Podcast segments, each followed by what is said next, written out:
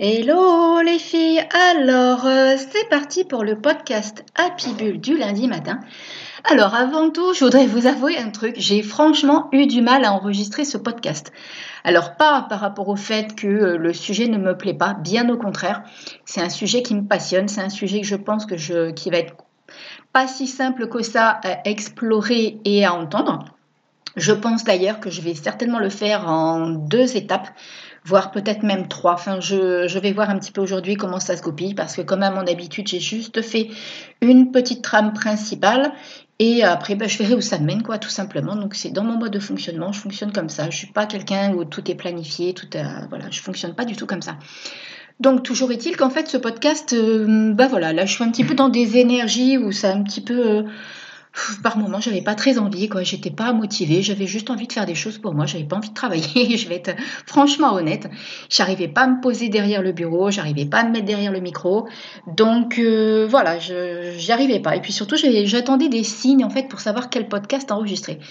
Et là, ce podcast m'a été reconfirmé hier euh, avec une personne que j'avais en guidance et qui en fait qui m'a dit mais Steph, au fait, tu te rappelles dans ton podcast, ça fait plusieurs fois que tu parles des cinq blessures de l'âme donc, euh, qu'est-ce que c'est euh, De quoi ça cause Qu'est-ce que c'est vraiment Patati patala. Donc, du coup, j'en viens à faire, et je crois qu'en fait j'en ai même parlé à plusieurs reprises dans mes différents podcasts, j'ai dû en parler déjà trois ou quatre fois, soit dit en passant. Donc du coup je vais vous faire vraiment un podcast sur les cinq blessures de l'âme. Franchement je pense que je vais le faire en deux fois, trois, ça va peut-être faire trop, mais euh, en une fois c'est impossible, il y a vraiment trop trop de choses à dire et ça va faire trop d'informations en même temps. L'idée c'est quand même que vous arriviez à intégrer tout ça petit à petit, que vous fassiez aussi la part des choses par rapport à tout ça.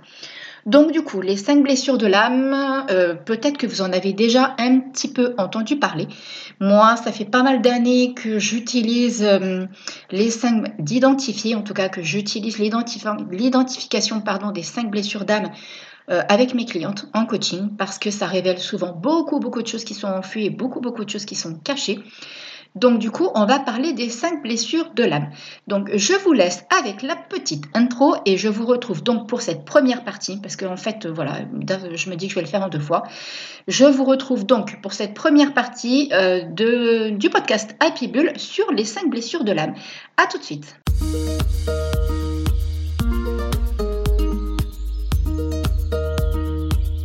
Bienvenue sur le podcast Happy Bull.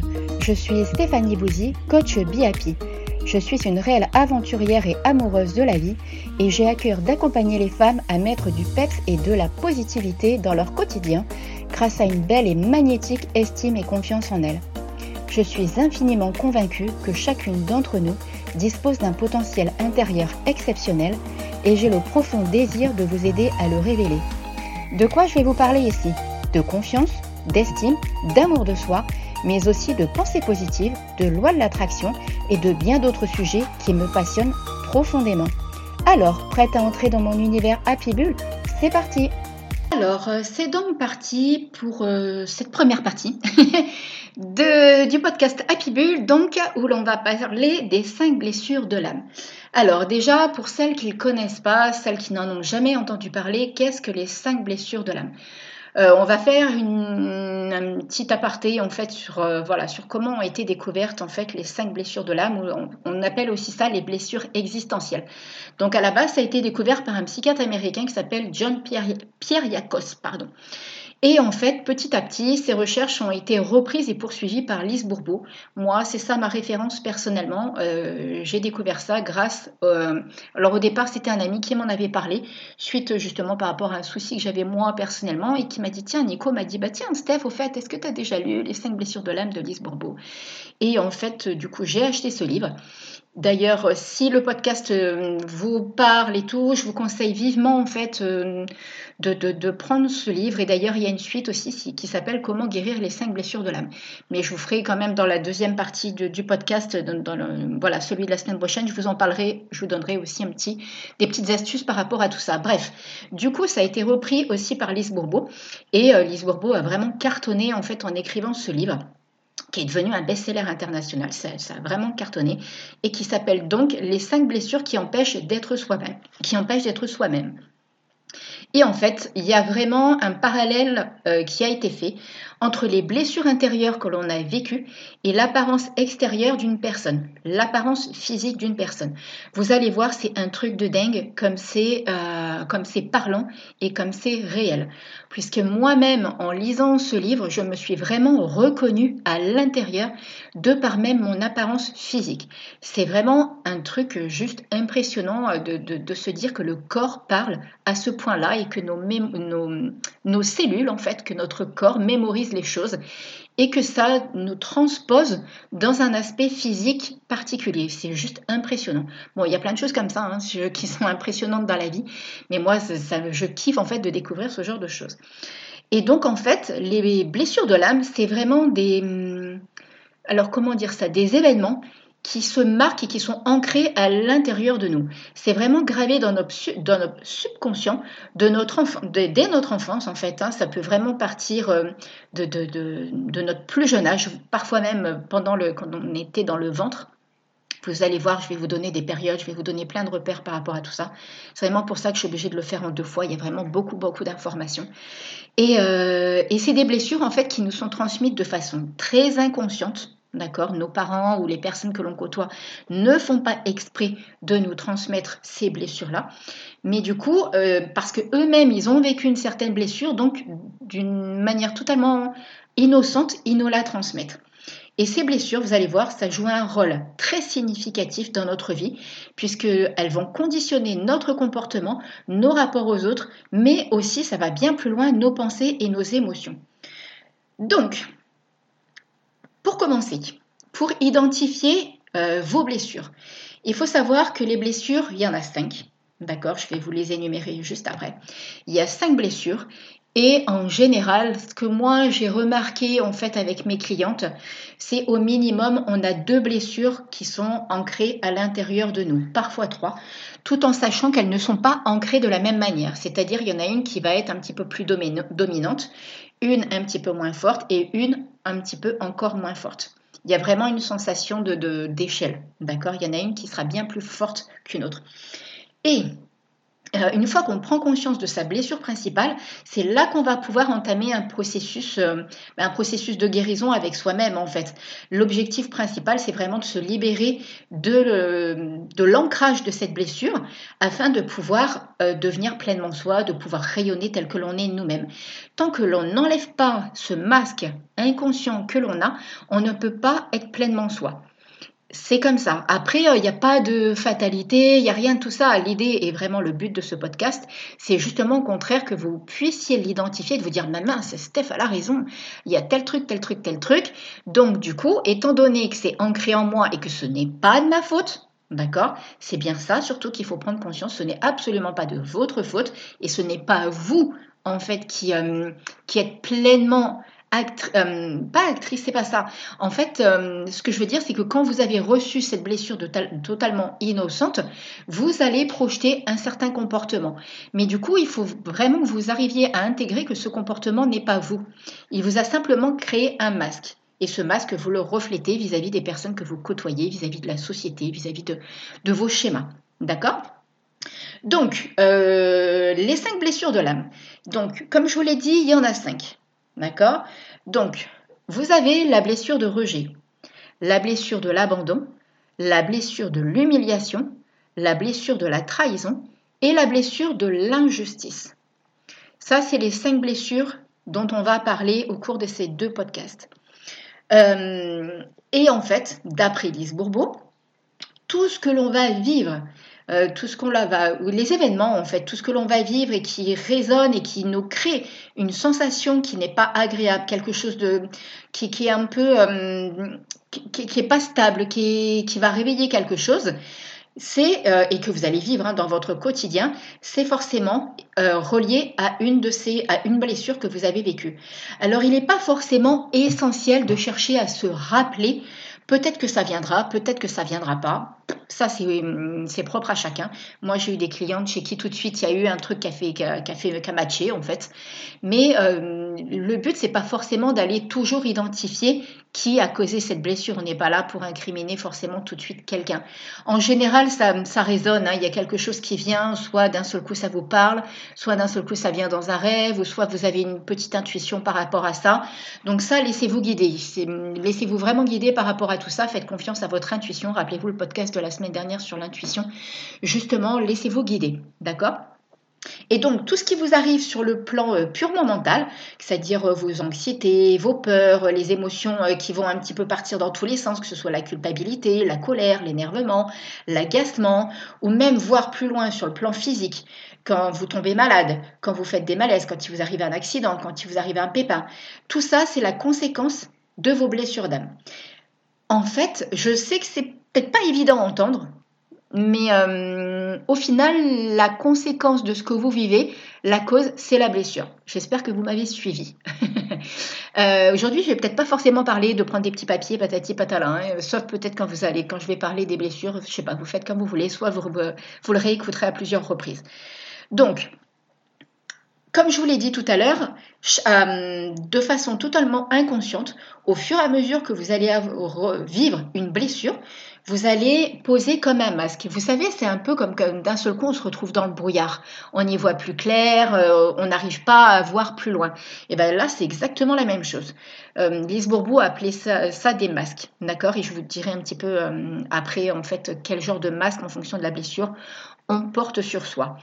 Et donc, c'est pourquoi on met un masque? En fait, simplement parce que le fait de porter ce masque va vous emmener dans une réaction de protection en fait. C'est vraiment un schéma que vous allez avoir, que vous allez adopter pour faire face à une situation parce que ça vient euh, réveiller et titiller une blessure que vous avez en vous.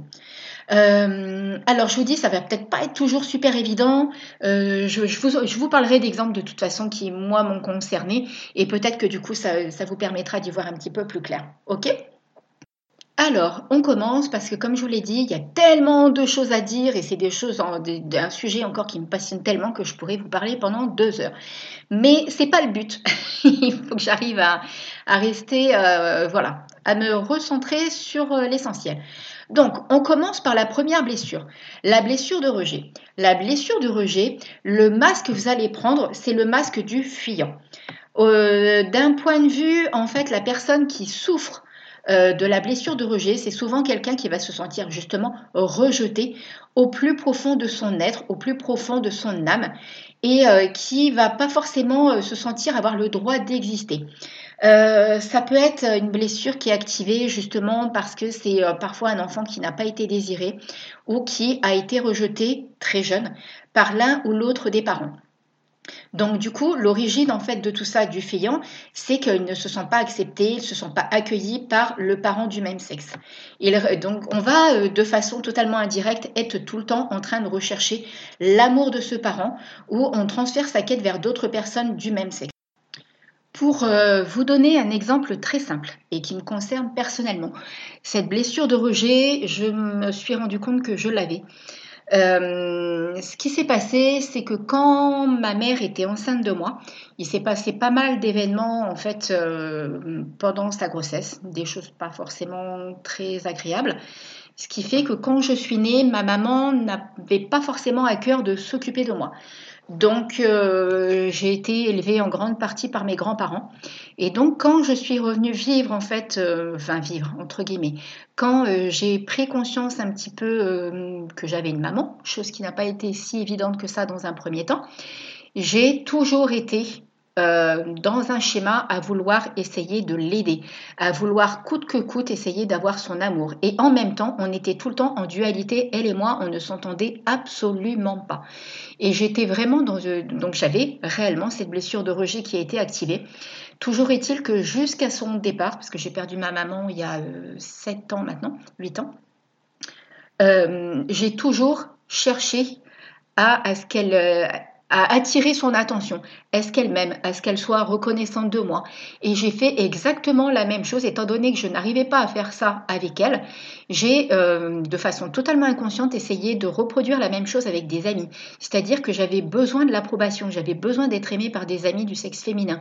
J'avais besoin de m'entourer de femmes comme pour essayer de créer, en fait, bah, de me sentir aimée, quoi, tout simplement. Hein.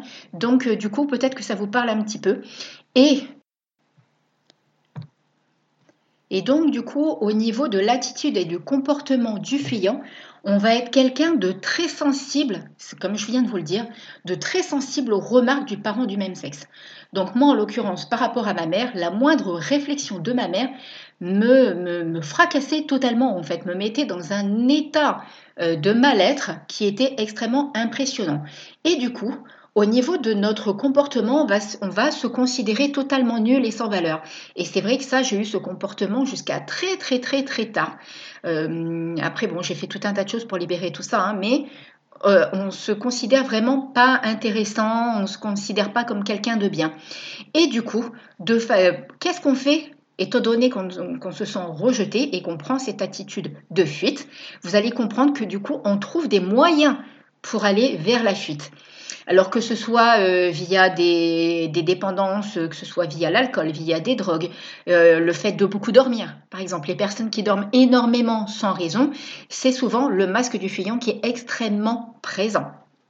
Moi, euh, c'était pas via le sommeil. Par contre, j'ai eu une période vraiment où je me suis testée. Euh, alors, pas par rapport à l'alcool, mais effectivement par rapport à certaines drogues. J'étais très jeune à l'époque, hein, euh, j'avais 14 ou 15 ans, quelque chose comme ça, jusqu'à mes 21, 22 ans. Et effectivement, je me suis testée. Alors, je suis jamais devenue dépendante, j'avais toujours cette limite, mais par contre, j'ai testé. Et effectivement, bah, même le voyage astral, ce genre de choses, j'avais besoin d'aller explorer. Et effectivement, c'est une façon de de fuir la réalité, de fuir ce qui se passe. Au niveau du comportement, euh, il y a aussi justement le fait de ne pas s'attacher à l'argent ni aux biens matériels. Et ça, j'étais exactement là-dedans. De toute façon, la blessure de rejet est, celle qui est le plus active chez moi. Ça, j'en suis intimement convaincue. Et euh, donc, cette, cette notion de, de ne pas vouloir s'attacher à l'argent ni aux biens matériels, c'est aussi une façon de fuir, en fait. De se dire, non, mais moi, ça, j'en veux pas. Parce que justement, on a peur des conséquences. Par contre, depuis euh, maintenant 9-10 euh, ans, je dirais, j'ai totalement évolué par rapport à ça. Non pas par prétention, hein, je ne vous parle pas du tout, là je veux pas me la, jouer, euh, oui Steph, machin et tout. C'est pas ça que je veux dire, c'est que par contre j'ai pris conscience que l'argent était une énergie, que l'argent était quelque chose de positif. Alors qu'avant je le voyais comme quelque chose d'extrêmement négatif. Et de toute façon je galérais tout le temps financièrement. C'est à croire que de toute façon j'attirais ça. Euh, on a aussi un comportement à s'isoler énormément. Ce que je veux dire par là, c'est qu'on a plein d'amis, on est entouré, mais par contre intérieurement, on est isolé. Euh, et ça, c'est pareil, c'est quelque chose que j'avais identifié. Après, j'ai encore besoin de cette bulle-là par moment, mais pas dans le sens euh, mal-être. C'est une bulle maintenant qui me permet de me reconstruire et de me recentrer sur moi-même. Donc maintenant, c'est une bulle positive. Alors qu'avant, c'était un schéma extrêmement négatif. Et du coup, ce qui est logique, c'est que du coup, on doute de son droit d'être présent, d'exister. Et plus loin, on doute de son droit à l'amour. Parce que notre principale peur qui est activée, en fait, c'est la panique. On a peur, en fait, justement, que si on aime, par exemple, d'où cette notion d'avoir peur d'aimer, parce qu'on a peur d'être rejeté. Au niveau des caractéristiques physiques du fuyant, et alors là, je suis en plein dedans, on a un physique qui est très étroit on a le haut du corps par moment. Alors ça, euh, prenez bien conscience que par contre, ça évolue. Parce que quand on travaille sur nos blessures, forcément, de manière très naturelle, le corps va se redresser, le corps va prendre une nouvelle tournure. Euh, je dis pas qu'on va se métamorphoser, hein, c'est pas ça que je veux dire. Mais là, par exemple, dans le physique du fuyant, on a le corps vraiment qui est très mince et qui est contracté. Donc on a le haut du corps qui se replie un petit peu sur lui-même. Vous savez, les épaules qui tombent un petit peu, les épaules qui descendent. Et en fait, au fur et à mesure qu'on règle cette blessure, les épaules reprennent une place. En fait, on est bien plus euh, les épaules en arrière.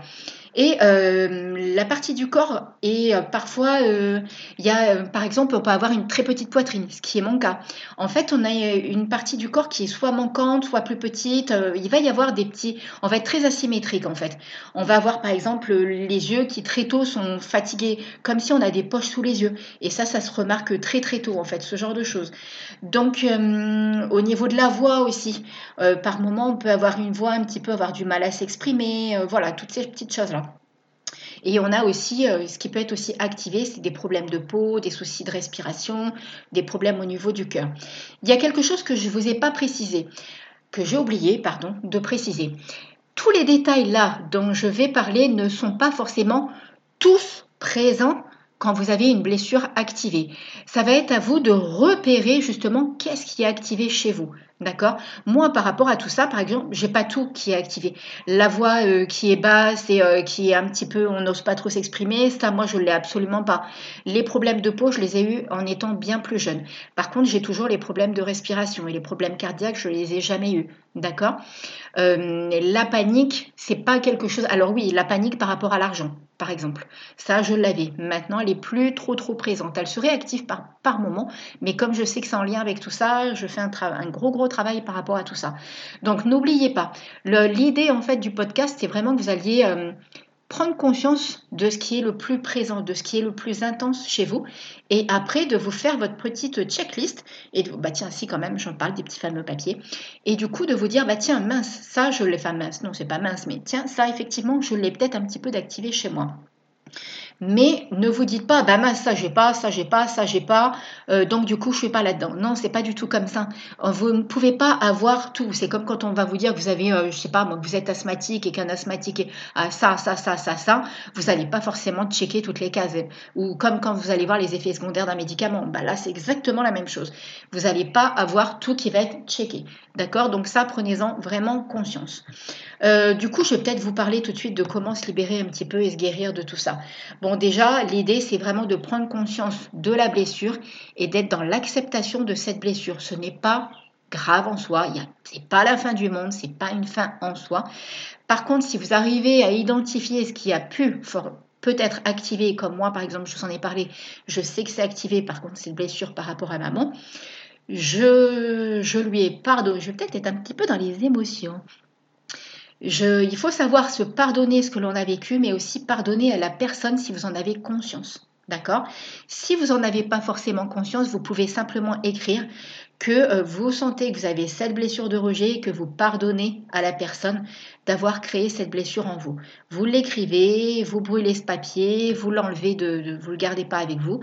Et ensuite, euh, voilà, ou si besoin, vous vous faites accompagner, voilà, de, pour, aller, pour aller travailler aussi sur ça.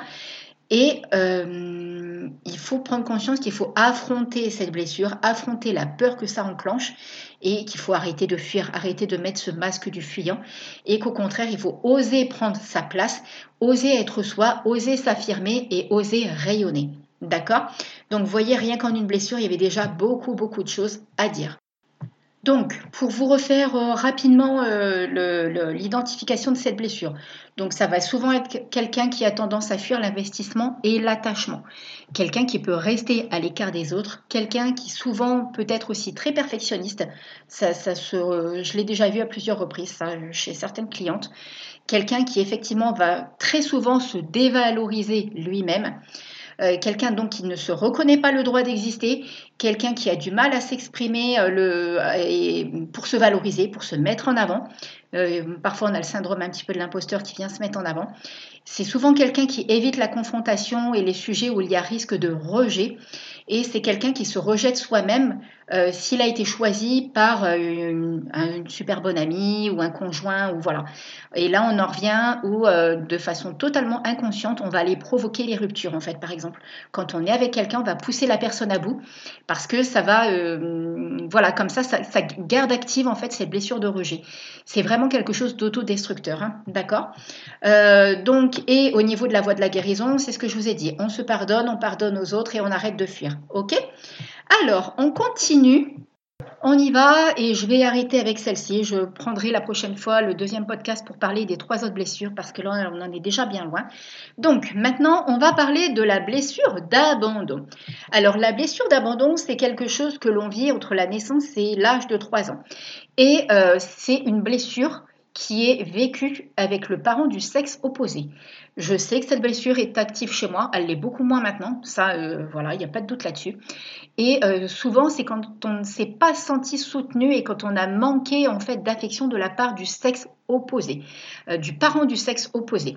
Donc, moi, en l'occurrence, avec mon père. Alors ça, il n'y a pas de doute. Donc, comme vous le voyez, je check papa-maman. Hein, D'accord Le masque que l'on va prendre, c'est le masque du dépendant. Vous allez comprendre pourquoi ça parle énormément. Euh, au niveau de l'attitude et du comportement du dépendant, on va être des personnes qui vont constamment, perpétuellement rechercher le soutien et l'approbation euh, des autres personnes. On ne va pas être capable de prendre des décisions par soi, on ne va pas être capable de, de, faire les choses par soi-même, on va demander euh, de, oui, on va demander aux autres. Et aussi, on va chercher à attirer l'attention parce qu'on va avoir du mal à fonctionner seul. On va avoir aussi des tendances à hum, beaucoup exagérer les choses, à dramatiser les situations. Euh, un petit truc, tout de suite, ça va prendre des proportions de dingue.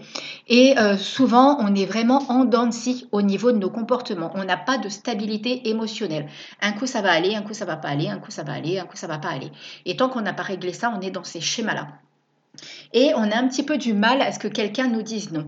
Alors là, quand je vous parle de ça, je vous parle par exemple si vous êtes euh, en couple, d'accord, et que vous avez cette blessure d'abandon qui est active, par exemple, vous l'avez eu de la même façon que moi avec euh, votre père, et que vous êtes dans une relation. Quand votre conjoint va vous dire non pour une quelconque raison, vous allez le prendre pour vous. Alors, qu'en fait, cette négation n'est rien de plus qu'une blessure qui va s'activer. Ce n'est pas la personne en fait qui vous blesse tout de suite, c'est la blessure qui est là et qui est ancrée et qui du coup, bing, hop, elle reprend le dessus. Et euh, vous allez avoir peur justement qu'on vous dise non, vous n'allez pas aimer ça.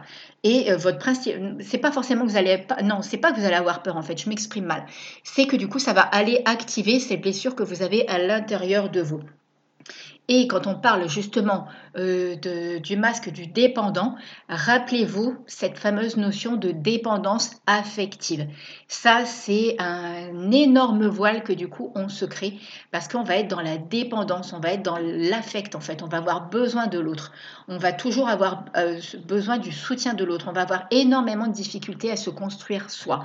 Rappelez-vous, pour celles qui ont déjà été en coaching avec moi, euh, quel que soit le coaching que vous avez fait avec moi, parce que je, change régulièrement un petit peu les, façons dont je, mets en place les coachings, mais le, résultat et l'aboutissement est toujours le même, c'est-à-dire que je veux vraiment que vous arriviez à être vous, à kiffer votre vie, à être positive, à vous sentir épanouie et heureuse, quels que soient les événements que vous vivez dans votre vie. Et du coup, quand vous avez euh, la personne, en fait, quand vous êtes dans de la dépendance, vous allez toujours être là.